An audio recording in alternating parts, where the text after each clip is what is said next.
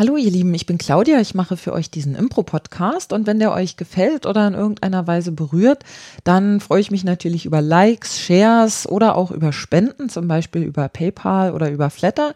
Infos dazu findet ihr in der Podcast-Beschreibung und jetzt wünsche ich euch viel Spaß.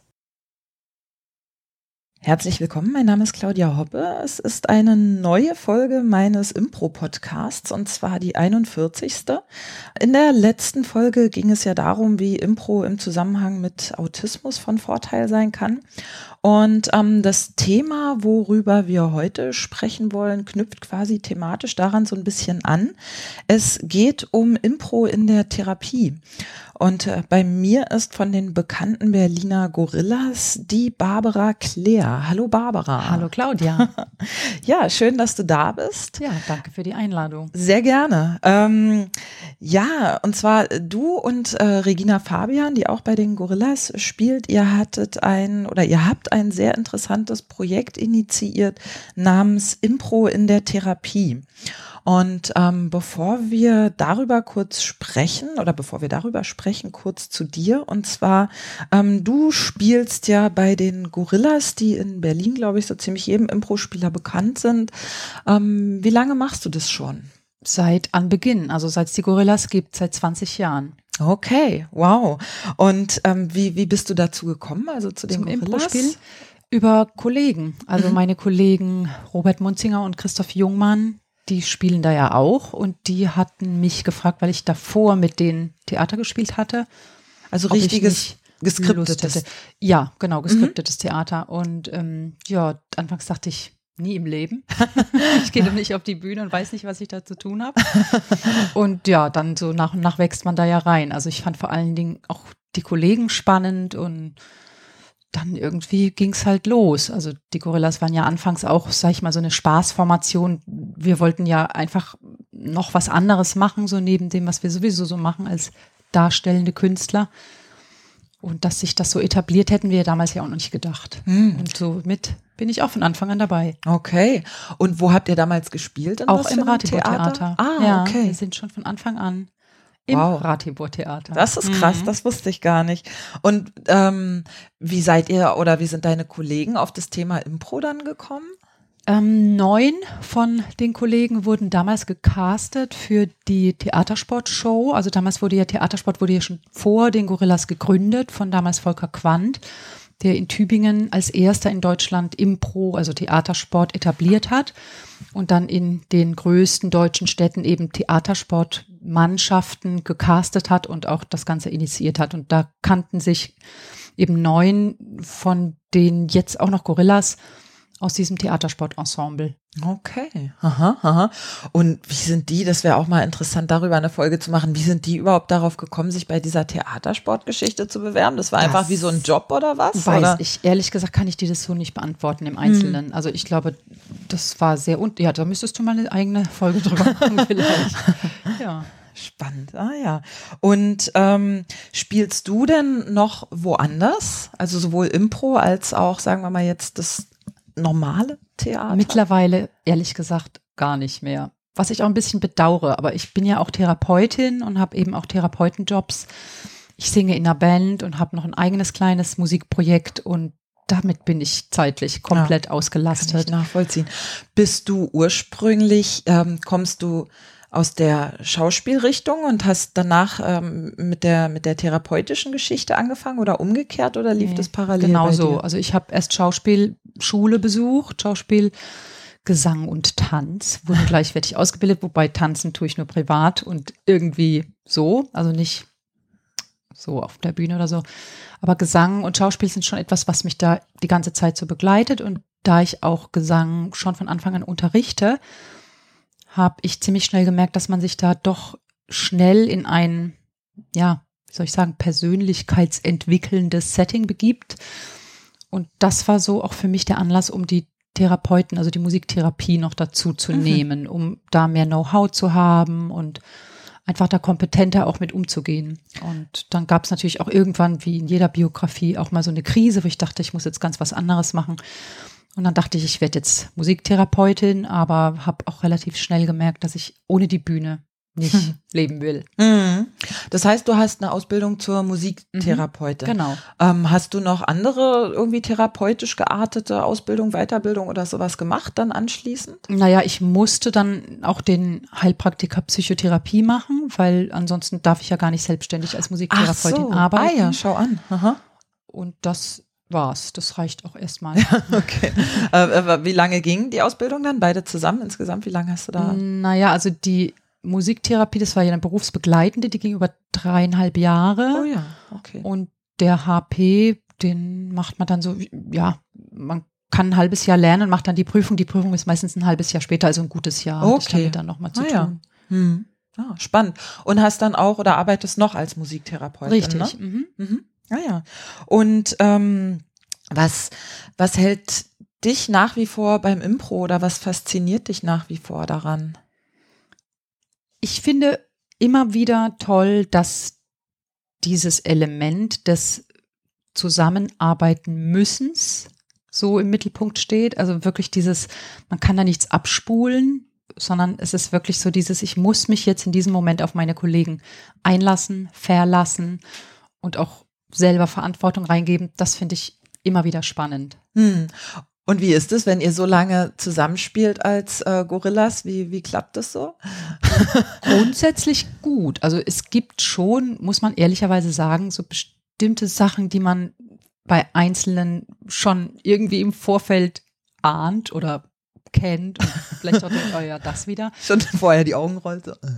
Ja, ja, ein bisschen schon, muss man ehrlicherweise zugeben. Aber ganz ehrlich, ist es auch oft so, dass man doch auch nach so vielen Jahren immer mal wieder überrascht wird von den Kollegen, die Ah, ja. man schon so lange kennt. Und das ist dann natürlich toll. Hm. Ist ähm, sehr persönliche Frage, musst du auch nicht unbedingt beantworten.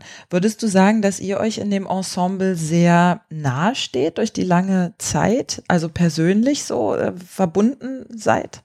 Schon. Also es ist natürlich schon, sage ich mal, was anderes als eine enge Freundschaft. Wir sind jetzt nicht alle sehr eng freundschaftlich verbunden, aber wir sind schon, wir kennen uns natürlich sehr gut inzwischen, respektieren einander, würde ich mal sagen. Doch, auf jeden Fall. Also und wir haben natürlich auch schwierige Phasen schon durchlaufen und haben uns dann auch immer Hilfe von außen geholt, wenn Mhm. es wirklich so schwierig war, dass es ja Mhm, nicht, ja- nicht daraus zu führen schien irgendwie, dann haben wir uns Supervision oder Beratung geholt. Ja, ich glaube, das geht auch gar nicht anders. Also sowohl Hm. bei einer Ehe ähm, als auch in, in so einem Kontext. Richtig, ja, ja, es ist schon eine, also es sind einfach enge Beziehungen. Hm. Wir haben ja für uns dieses schöne Bild, äh, wir sind ein Haus, es gibt ein Gorilla-Haus und jeder hat so sein Zimmer und es gibt natürlich auch so einen Gemeinschaftsraum. Man kann auch mal eine Weile ausziehen und aber jederzeit wieder zurückkommen. Also das ist so ein bisschen auch unsere Philosophie. Das, ne, also wir würden, glaube ich, niemals jemanden rausschmeißen oder so. Hm. Ja. Okay, dann ähm, lasst uns doch über dein beziehungsweise über euer Projekt sprechen, weil Mhm. das ist ja von dir und Regina zusammen initiiert. Ne? Ähm, wie kam es denn dazu, also zu diesem Projekt? Was, was war der Auslöser? Gab es einen Auslöser oder? Also für mich persönlich war der Auslöser, dass ich, ja, oh Gott, wie, wann war das? Ich weiß es nicht mehr. Jahreszeit kann ich jetzt keine nennen. Ich glaube, es war 2012, keine Ahnung. Damals ähm, von einer Logopädin angefragt wurde, von Elinor Schunack, ob ich mit ihr zusammen mh, Impro für Stotternde anbieten möchte. Es muss früher gewesen sein als 2012. Ich weiß es nicht. Ich bin immer ganz schlecht in so Zahlen. Mm, Und das habe ich dann auch gemacht, fand es auch sehr spannend. Und das war für mich so das Erste, wo ich so gemerkt habe, ah, wow, Impro bewegt irgendwie auch in anderen Bereichen viel. Und ähm, daraufhin haben wir dann diese erste Veranstaltung Impro kann mehr gemacht, die auch in Auszügen im Netz zu finden ist. Also Dennis-Teil gibt es zu finden und ich glaube, den von Wolfgang Wendland. Wir sind da immer so ein bisschen schlecht im Dokumentieren und diese Sachen irgendwo zu platzieren, sodass man sie auch findet. Das ist nicht so unsere Stärke. Mm, Aber wie gesagt, es gab da schon eine erste Veranstaltung und irgendwie, da wir beide auch therapeutisch arbeiten und interessiert sind, haben wir das in unserer Arbeit ganz natürlich etabliert. Mhm. Ah ja, das ähm, finde ich sehr spannend. Darüber würde ich gerne auch noch, noch sprechen jetzt in, in diesem Podcast. Ähm, Erstmal vorher an dich die Frage, worum geht es denn bei diesem Projekt Impro in der Therapie? Oder ähm, beziehungsweise ihr habt vor etwa zwei Monaten eine Veranstaltung mhm. dazu gehabt, war, glaube ich, auch die Auftaktveranstaltung. Mhm. Ähm, genau, worum, worum geht es dabei?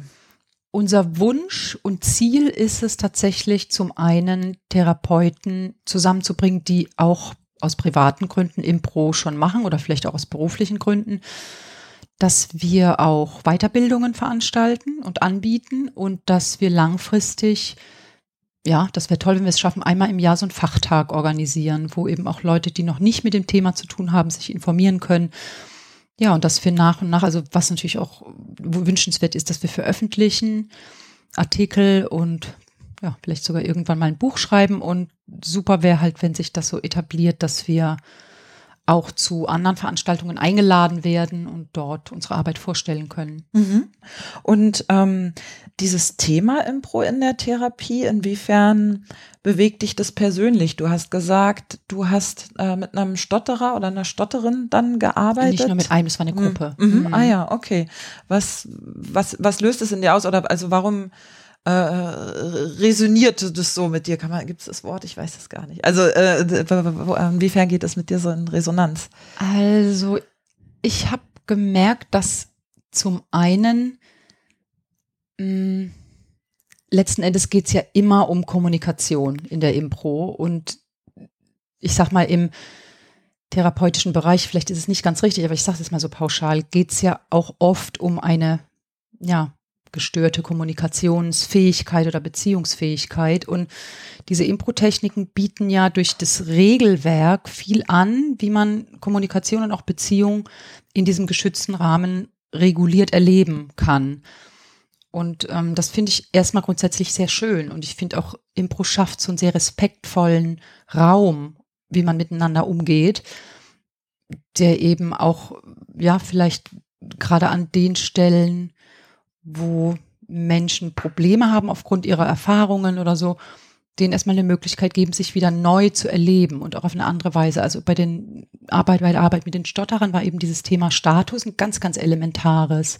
Kann man sich ja eigentlich schon fast denken, ne? weil stotternde Menschen ja eben oft oder sage ich mal von vornherein in, in eine Kommunikation gehen und denken, oh, jetzt muss ich gleich wieder stottern, also schon mal in den Tiefstatus gehen und deswegen war dieses Thema da ein ganz zentrales. Und dann so zu erleben, wie die sich erstens verändern, wie die auch einen Wahnsinns Spaß entwickeln, an sich selber ein bisschen humorvoll anzugucken, das war einfach toll. Also wo ich gemerkt habe, wow, da ist echt ein großes Potenzial an Möglichkeit, wie Menschen bewegt werden können, also im wahrsten Sinne des Wortes. Ne? Und natürlich ist der Schritt, äh, also man kann jetzt nicht erwarten, dass die Menschen da nicht mehr stottern, das darum geht's auch nicht, sondern es geht wirklich darum, denen einen Raum zu öffnen, wo sie erstmal was anderes erleben können, als sie gewohnt sind zu erleben.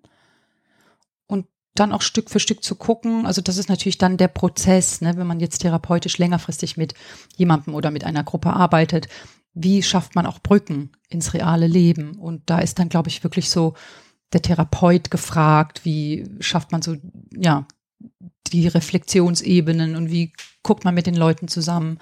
Wo funktioniert's, wo funktioniert's auch nicht? Hm. Und ähm, inwiefern ist dann, du hast, es klang gerade schon ein bisschen an, inwiefern beziehungsweise warum oder wodurch ist denn Impro so gut für den therapeutischen Kontext geeignet? Also was, ähm, also was genau dabei ist es? Ne? Es gibt ja so ja. verschiedene Haltungen, die, die wir versuchen da auch zu vermitteln den Schülern. Genau. Ähm, also ich finde vor allen Dingen eben dieses den anderen respektieren, jedes Angebot akzeptieren, erstmal grundsätzlich zu den Ideen, die im Raum sind, ja sagen. Also dieser wertfreie Raum ist erstmal sehr wohltuend, weil ich sag mal, im Grunde genommen ist ja das, was ein Therapeut tut. Ne? Also, dass er erstmal wertfrei das hört, was vom Klienten kommt und guckt, aha, wie kann ich einen Weg finden, dass es dieser Person besser geht. Und das ist erstmal gut, sage ich mal, auch für den Therapeuten selbst, so einen wertfreien Raum zu pflegen und immer wieder zu erleben. Und dann ist es auch toll, wenn die Menschen, die eben diese Schwierigkeiten haben, miteinander, also gerade in der Gruppe ist es ja sehr stark, wenn die miteinander plötzlich auch ganz neue Arten, wie man miteinander umgeht, kennenlernen. Und dafür finde ich, bieten die die Impro-Techniken ganz, ganz klare Regeln an. Ne? Also ob es nun um dieses Zug-um-Zug-Prinzip geht oder um ähm, was kommt als nächstes, dass man die Sachen wirklich hört und aufnimmt und als nächstes dann ein Angebot macht, was darauf an, anschließt, was daran anschließt. Ähm, ja, da könnte man jetzt natürlich so die einzelnen Techniken, die wir ja auch tatsächlich anwenden, unter die Lupe nehmen und gucken, was passiert da eigentlich. Also das ist auch, was wir natürlich tun in unserer Arbeit wo natürlich dieses Feld der Impro wahnsinnig groß ist und wir auch nicht mit allen Impro-Techniken da reingehen können, einfach weil auch diese Möglichkeiten überhaupt in so eine Spielsituation zu gehen, die sind natürlich sehr begrenzt. Also es ist anders als in einem Impro-Workshop, wo man ja erstmal viele, viele Spiele anbietet, dass man ja erstmal über diese ganzen Warm-up-Spiele so eine Atmosphäre schafft, dass die Leute sich trauen, sich einlassen, einander vertrauen und überhaupt mal in so eine Spiel, in so einen Spielfluss kommen. Und dann schaut man, welche Technik passt jetzt hier. Ne? Natürlich auch ausgehend von dem, was haben die für Schwierigkeiten, dass man da so auch überlegt, aha, was könnte jetzt hier passen oder wie könnte ich jetzt hier mit den Leuten bestimmte Themen die sie haben oder auch bestimmte Schwierigkeiten, die sie haben, so ein bisschen unter die Lupe nehmen. Hm. Und geht es nur in Gruppe, weil du meintest, nee. du hast mit mehreren Stotterern, hm. du denkst, also es würde auch sozusagen im 1 zu 1 Setting würde auch funktionieren. Ja, na klar. Hm. Also hm, die Stotterer, die sind jetzt schon für mich Vergangenheit, mit denen habe ich gar nicht mehr so viel zu tun. Mhm. Hm, in der Kinder- und Jugendtherapie, wo ich jetzt arbeite, da habe ich sowohl Gruppe als auch Einzel. Und ähm, das ist natürlich, wenn man jetzt so Impro-Techniken kennt, dann weiß man auch, dass man das ehrlich gesagt erst ab einem bestimmten Alter überhaupt machen kann. Also so die jüngeren Kinder, für die sind diese Regeln noch überhaupt nicht richtig greifbar und erfassbar. Da ist es tatsächlich mehr so meine innere Haltung, meine Impro-Haltung und auch mein Blick so darauf, was könnte jetzt bei diesem speziellen Kind als Thema anstehen. Und das versuche ich dann auch umzusetzen. Also da versuche ich schon auch Spiele aus, dem, aus der Impro-Welt passend zu machen für diesen Kontext. Ne? Um jetzt ein konkretes Beispiel zu geben, es gibt einen Jungen, mit dem ich arbeite, der ist jetzt fünf und der ist äh, schwer nierenkrank und der hat ein wahnsinniges Potenzial, auch ähm, bestimmen zu wollen, was man irgendwie auf, der, auf dem Hintergrund seiner Krankheit verstehen kann, ne? weil er so viel ausgesetzt ist, wo Dinge mit ihm geschehen. Mhm und das ist natürlich auch in der Familie ein großes Problem, weil die das manchmal kaum ertragen, dass mhm. er da immer so. Wie alt der, ist der Junge? Der ist fünf. Mhm. Und mit dem mache ich wirklich Führen- und Folgenspiele, ne, ohne dass er das weiß. Also, wo ich versuche, ihn dazu zu bringen. Ich lasse ganz viel ihn auch führen, aber ich versuche immer wieder auch äh, Punkte einzustreuen, wo er meiner Regel folgt und wo er sich darauf einlässt. Und das funktioniert eigentlich ganz gut. Und dann ist auch ab und zu die Mutter dabei und guckt sich das an oder spielt auch mit. Und wo ich dann natürlich im Gespräch mit der Mutter, wo wir so reflektieren, wo könnte sie in, in ihrem privaten Leben dieses Prinzip mit übernehmen. Ne? Und ja, so gehe ich dann eben, sage ich mal, im, im nicht ganz direkten mit dieser, mit diesem Spiel rein ins Setting, sondern mehr versteckt. Hm, okay.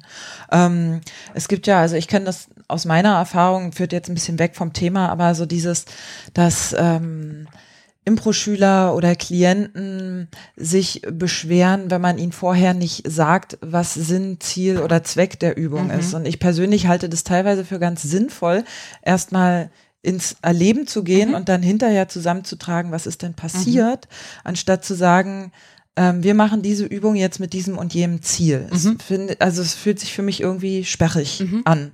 Ja, so. geht mir ganz genauso. Mhm. mhm. Ja, ja. Und ich glaube, die, diese, diese Kritik, dieses Feedback muss man dann einfach aushalten. Glaube ich auch. Also das ist dann schon auch ein bisschen so, glaube ich, personenabhängig, ne, wie man das dann so aufbaut.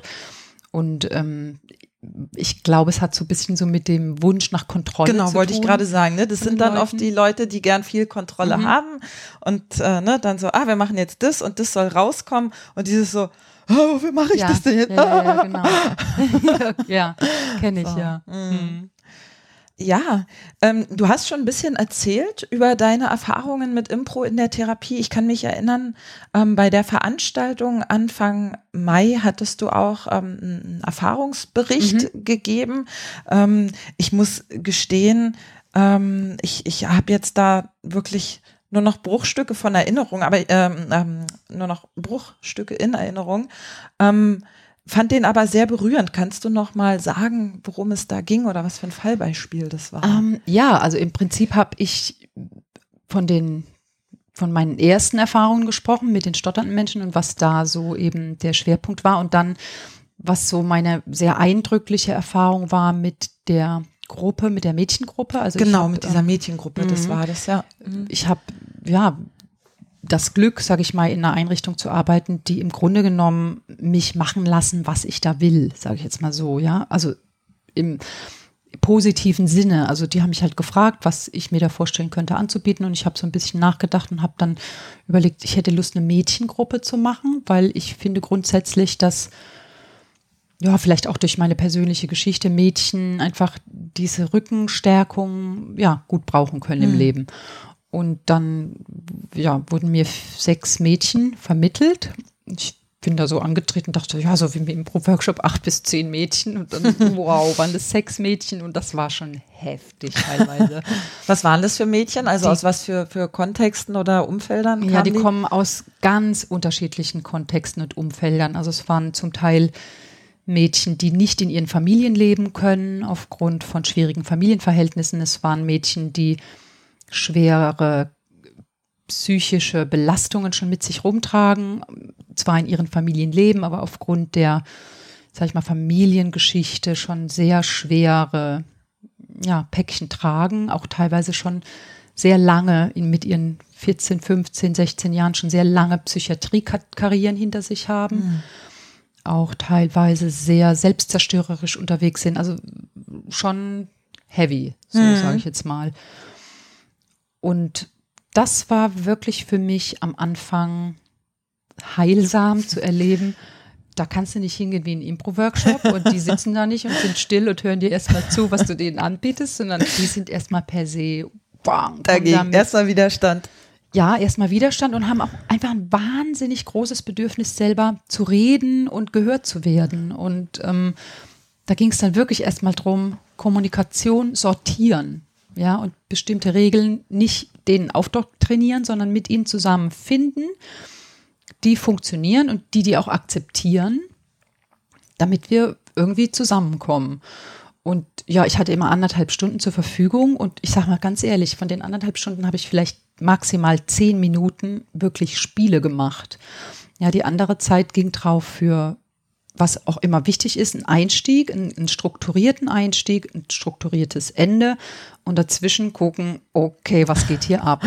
Und das irgendwie sortieren ne? und da eine Struktur reinbringen, wie, sag mal, eine gute Balance finden zwischen die laufen lassen und immer wieder auch zurückholen und was Sinnvolles machen. Und das Sinnvolle war für mich tatsächlich Kommunikation organisieren. Ja? Mhm. Also dieses jeden hören und auch sagen, okay, jetzt bist du dran, jetzt bist du dran, als nächstes kommt sie dran und die immer wieder ermahnen, wenn eine spricht, zuhören. Und zwischendrin sind wirklich immer so Satzfetzen von einer zu anderen geflogen, die teilweise auch sehr verletzend waren. Und das mitzukriegen, Krass. das ist man als Impro-Spieler ja, sag ich mal, zum Glück gewohnt, dass man alles mitkriegt und zu sagen, stopp, was ist hier gerade passiert? Und hast du mitgekriegt, was hier, was da drüben abgeht, aufgrund dessen, dass du das gerade abgeschossen hast? Und die das auch aushalten lassen, ne? dass die merken, wow, da drüben ist jemand verletzt, weil ich das jetzt gerade abgeschossen habe. Die auf der Seite zu fragen, wolltest du das? Wolltest mhm. du jetzt wirklich, warst du sauer? Oder nee, war doch nur so ein Spruch. Ja, guck mal, was dieser nur so ein Spruch da drüben auslöst, dass die überhaupt mal so ein Bewusstsein kriegen, mhm was passiert durch das, wie ich bin. Mhm, naja, aber auch, auch für dich selber als ähm, Therapeutin, Coach, Beraterin, wie auch immer, ähm, das auszuhalten, so eine mhm. Situation. Also ich stelle mir das überhaupt nicht einfach vor. Ne? Und dann erzählt jemand und du kriegst es mit und dann zu unterbrechen, das ist ja jetzt ein Fachbegriff, ein Rapportbruch dann auch und zu sagen, hey, guck mal da. Mhm. So. Also das war schon wirklich, da habe ich echt eine Menge gelernt. Das glaube ich. In puncto Unbesehen. Ruhe bewahren und versuchen, jeden mitzukriegen und Yes and. Yes and, genau. Und irgendwie sortieren, what next, mm. ne, was ist als nächstes dran. Ja. Und du hattest, jetzt kann ich mich auch erinnern, erzählt, es gab dann einen Moment in dieser Mädchengruppe, wo du dann wirklich gesagt hast, also so habe ich es jedenfalls in Erinnerung, so Leute, ähm, tut mir leid, ich, ich kann jetzt nicht mehr, ich weiß jetzt nicht mehr weiter und gar nicht mal im Sinne von ähm, jetzt, äh, es gibt ja diesen provokativen Ansatz, wo es ja diesen inkompetenten Therapeut gibt, wo man mhm. das ja direkt einsetzt, aber gar nicht mal so, sondern wirklich so, zack, weiße Flagge und dann äh, sind die auch äh, auf dich zugekommen, so habe ich das in Erinnerung. Ja, also es gab eine Situation, wo zwei miteinander einen richtig heftigen Konflikt hatten und auch die eine sagte, wenn die im Raum ist, komme ich nicht rein und die andere sagte, die blöde Schnalle, wenn die kommt, dann kriegt sie eins auf die Fresse so ungefähr. Und dann habe ich natürlich trotzdem versucht, ganz therapeutisch, irgendwie die alle erstmal an einen Tisch sozusagen zu kriegen.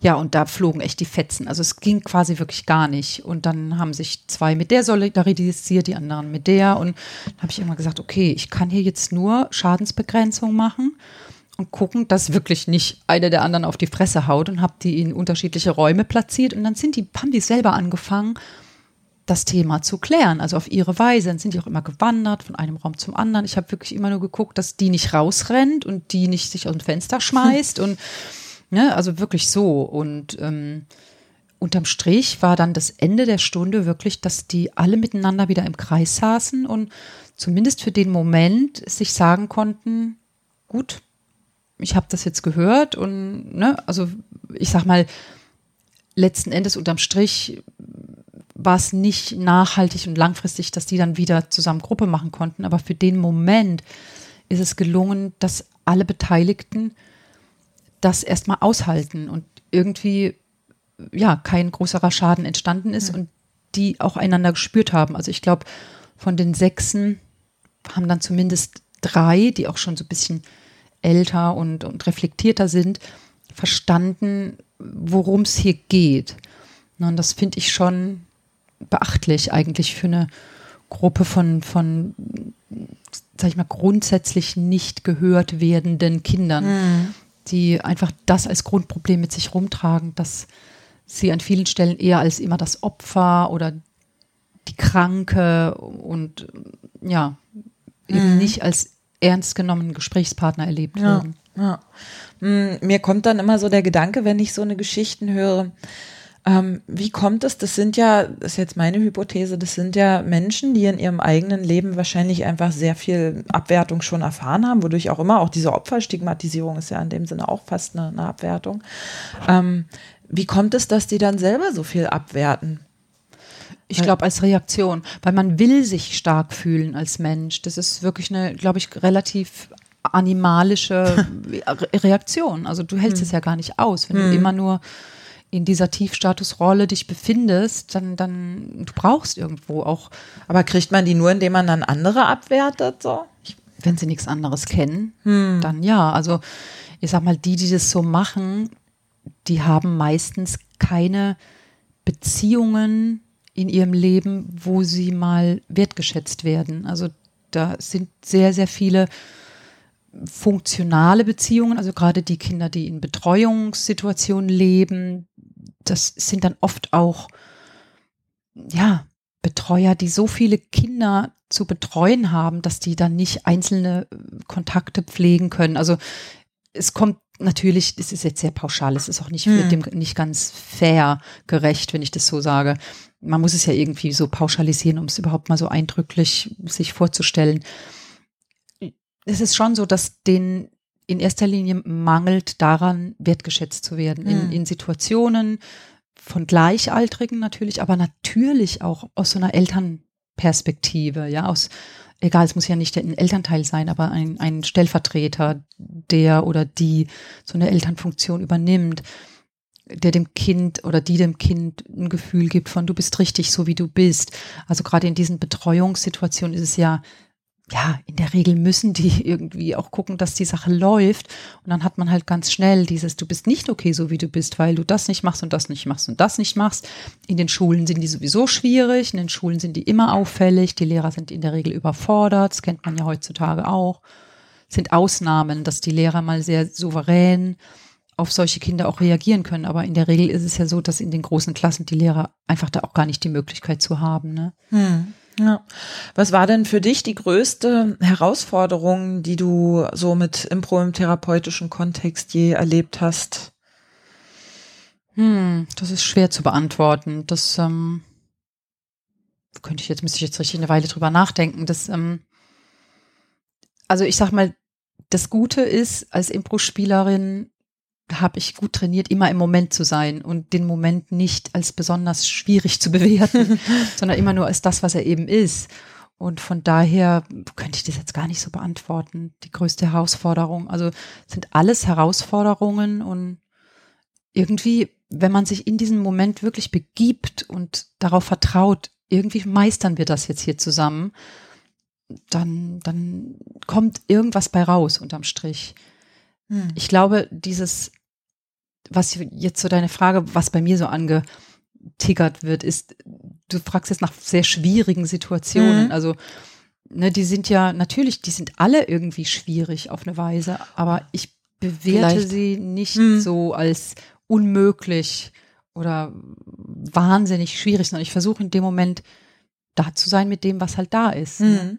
Was war denn der größte Erfolg oder das größte Aha-Erlebnis oder Epiphany, wie man auf, auf mhm. Englisch sagt, so die du in dem Kontext mal erlebt hast?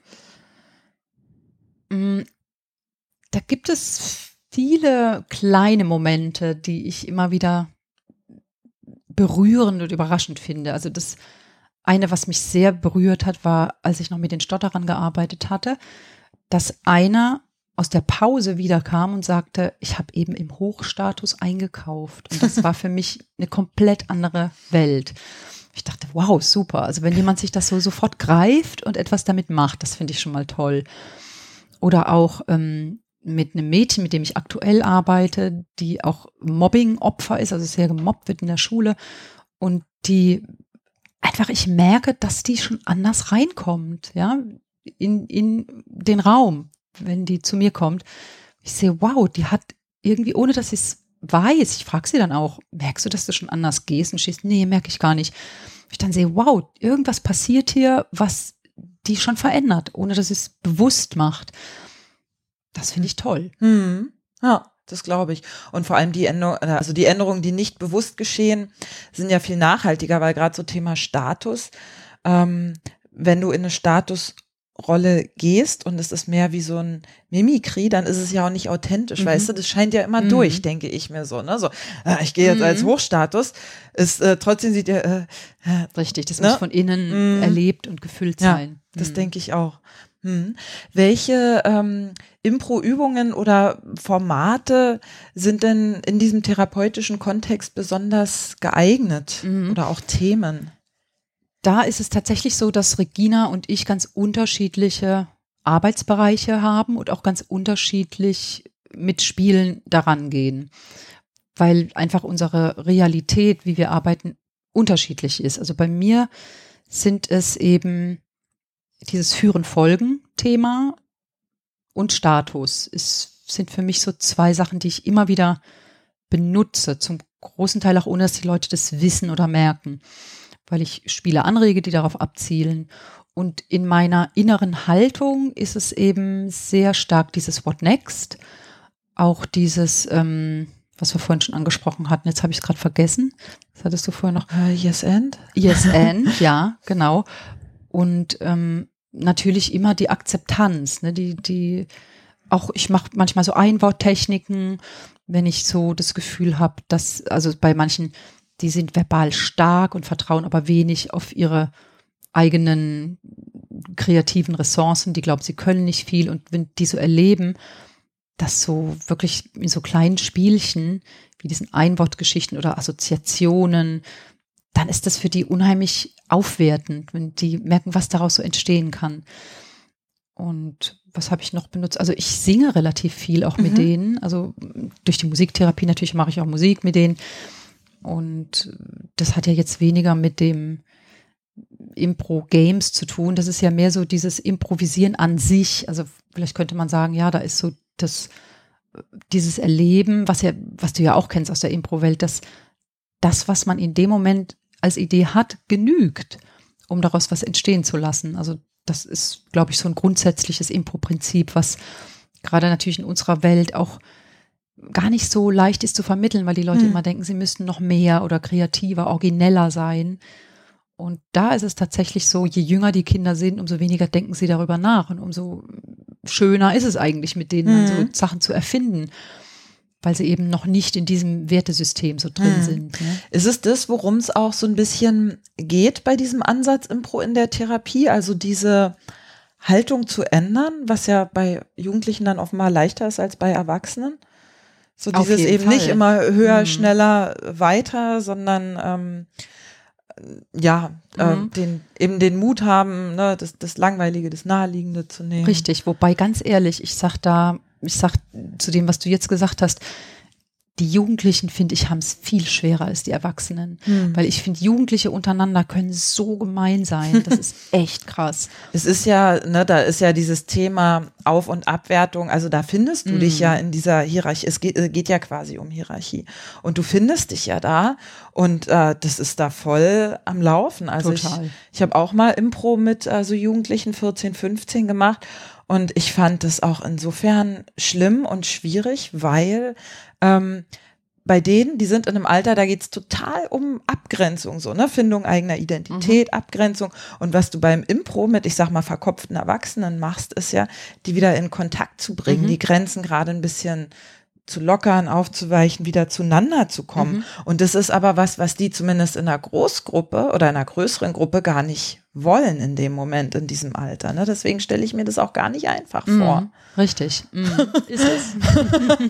So, ne? Und ähm, ich, ich finde es sogar nachvollziehbar, weil ich glaube, in, in meinem Alter war das auch schon so. Ich glaube, es ist einfach ein Entwicklungsprozess, dieses Abgrenzen, Behaupten. Und viele haben ja dann wiederum fünf oder zehn Jahre später, ich habe da gerade ein schönes Buch gelesen, eben dann doch wieder diese Erkenntnis, dass äh, äh, die Scheiße, die sie damals gebaut haben, vielleicht irgendwie nicht so geil war und, und, und kommen dann wieder zurück in diese Mhm. Verbindung so. Ja, sehe ich auch so.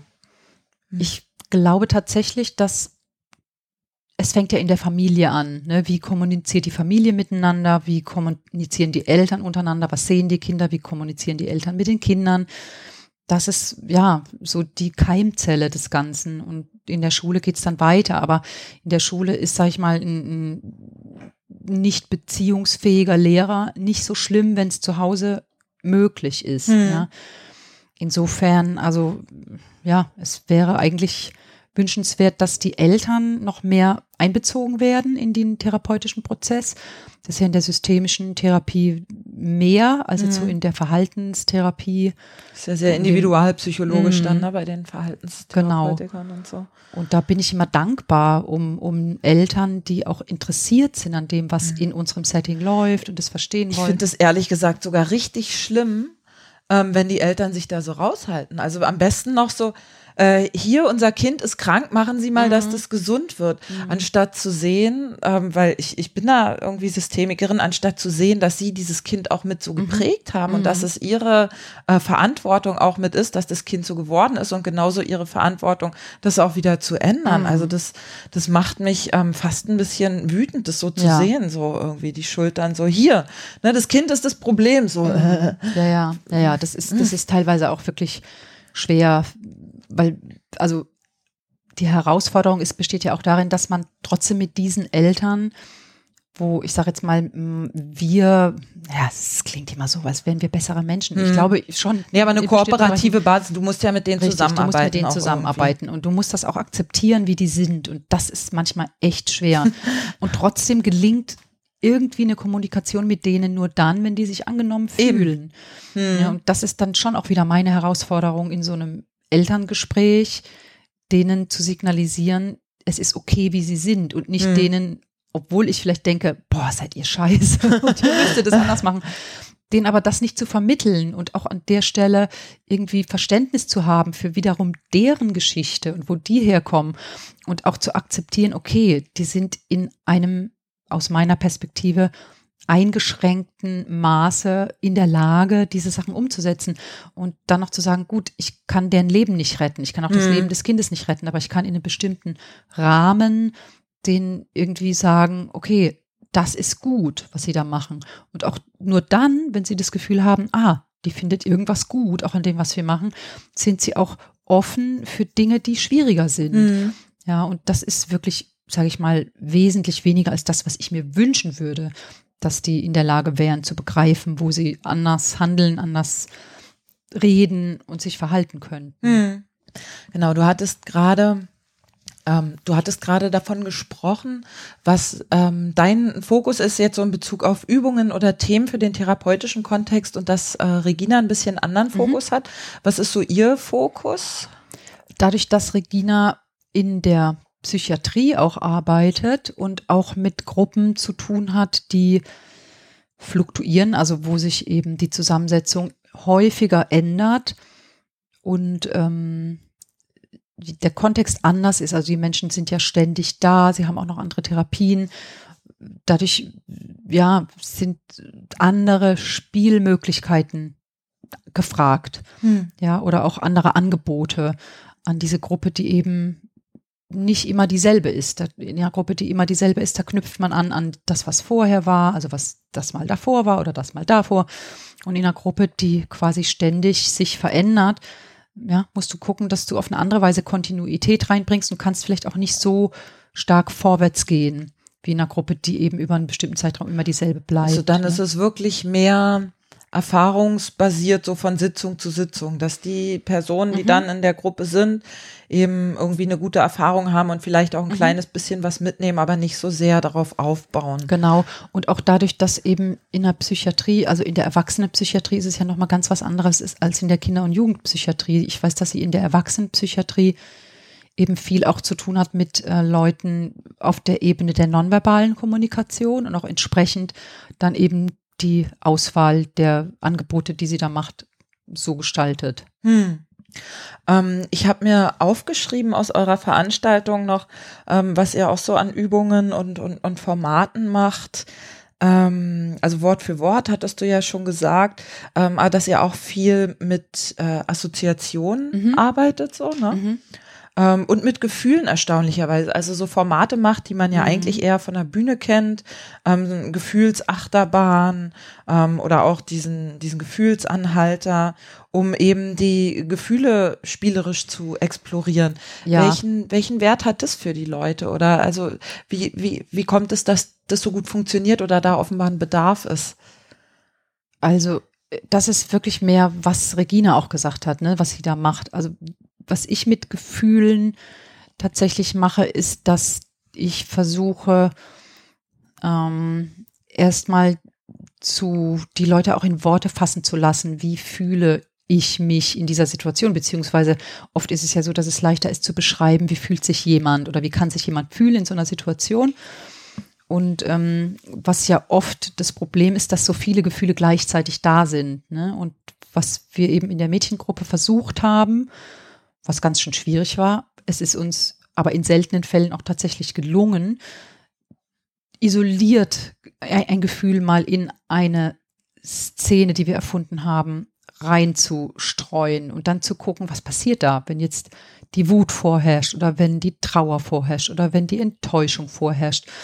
Und das war ganz spannend, dass die dann ganz differenziert Wahrnehmungen beschreiben können. Ne? Und das ist natürlich leichter. Und da fragt man sich dann wirklich, okay, in, welcher Phase ist es möglich, dass das auch nachhaltig wirkt?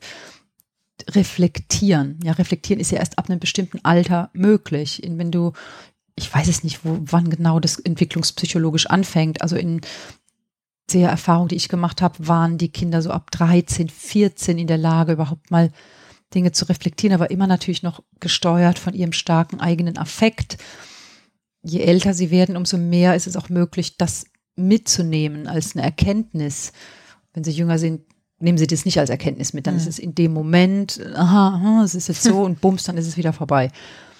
Und insofern ist jetzt die Arbeit, die Regina macht, die macht ja gerade auch mit den mit den äh, älteren, also mit den erwachsenen Patienten, hat die diese Gefühlsspiele gemacht, um da einen Spielraum im wahrsten Sinne des Wortes aufzumachen, wo die überhaupt mal Affekte ausdrücken. Also weil die, gerade die Psychiatriepatienten in der Erwachsenenpsychiatrie sind ja oft affektgehemmt und auch Affekt, wie soll ich sagen, also dass bestimmte Affekte gar nicht in ihrem Repertoire sind.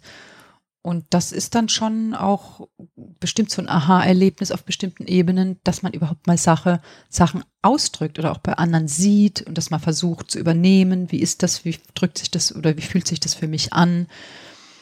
Also es sind immer in den, in den Erwachsenenrunden viel mit Feedback hm. gepaart. Ne? Also, dass die auch Möglichkeit haben, sich über das, was sie erlebt haben, auszutauschen. Das ist wirklich ganz anders als im Impro-Workshop. Ja, das macht wahrscheinlich auch diesen Transfer aus, ne? Dieses Feedback und dieser mhm. Austausch und so. Mhm. Weil wir hatten ja schon von Nachhaltigkeit gesprochen mhm. und die entsteht ja, wenn du weißt, ähm, wie du die, die Learnings oder die Sachen, die du da gemacht und erlebt hast, auch mhm. auf einen anderen Kontext genau. übertragen kannst. Und da ist natürlich die Psychiatrie nochmal ein ganz anderer Kontext als die Psychotherapie, ne? weil in der Psychiatrie, damit habe ich wirklich keine Erfahrung, hat man es ja auch zum Teil mit Menschen zu tun, die auch kognitiv Störungen haben, also auch geistige Behinderungen teilweise hm. haben, wo dann das reflektive Moment gar nicht so möglich ist, wie wir das in einer, in einer Psychosomatik oder in einer psychotherapeutischen Situation haben oder auch hoffen zu haben. Hm.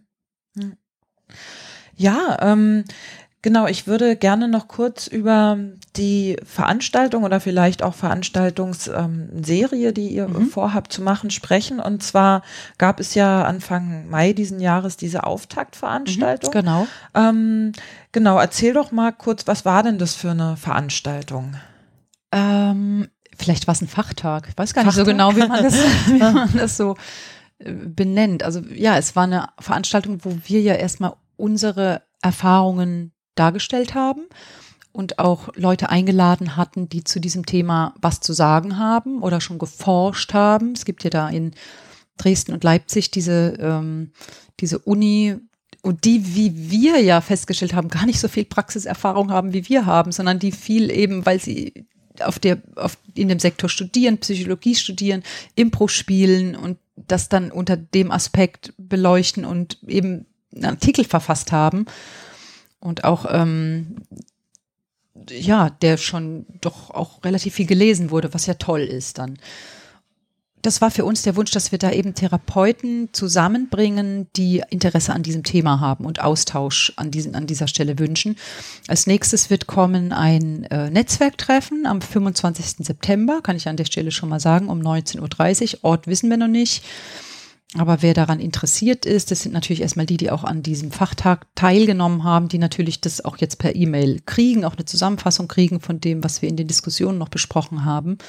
Also wir haben ja dann Gruppen gebildet und hatten zu drei Fragen uns in den kleineren Gruppen ausgetauscht und ähm, das ähm, zielt alles darauf ab, wirklich Leute, Leute zu vernetzen, die sich mit dem Thema Impro und Therapeut sein oder Impro in der Therapie befassen zusammenbringen soll.